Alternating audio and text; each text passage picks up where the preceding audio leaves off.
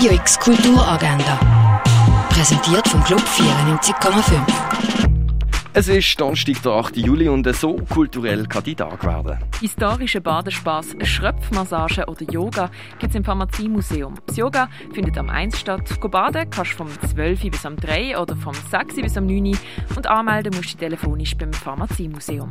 Der Anthony ist 81 Jahre alt, lebt allein in einer Wohnung und verweigert jegliches Pflegepersonal. Das wäre aber dringend nötig, weil seine Tochter ihn nicht mehr jeden Tag sehen kann, weil sie auf Paris ziehen möchte. Der Anthony muss sich also mit seiner aufkommenden Demenz und den veränderten Umständen arrangieren und fängt dann an, an seinen Liebsten, an seinem Verstand und an seiner Realität zu zweifeln. Und das geht im Film «The Father», der am Viertel ab zwei, am 10 ab 4 und am Viertel vor 7 sowie am halb 9 im Kultkino Atelier läuft. Kontrovers ist eine Führung durch ausgewählte Werke von der Kunstmuseumsammlung. Teilnehmen kannst du am 5 im Hauptteil vom Kunstmuseum.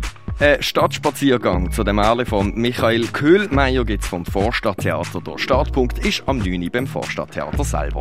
Die Gruppenausstellung Information Today kannst du in der Kunsthalle sehen. Live vom Olafur Eliasson siehst du in der Fondation Bayerlo. Werke von Stefan Henke sind im Restaurant zum Schmalen Wurf ausgestellt. Schweizer Medienkunst gibt es im Haus der elektronischen Künste zu bestaunen. Ausstellungen von der Marina Rosenfeld, Andrea Blum und Anna-Maria Maiolino siehst du im Kunsthaus Basel-Land. Mammut und Säbelzahntiger heisst eine der Tourausstellungen, die du im Naturhistorischen Museum besuchen kannst. Na Fritze Lakritze heisst die Ausstellung vom Dieter Roth und die besuchen die kannst du im Forum Wird alles heim.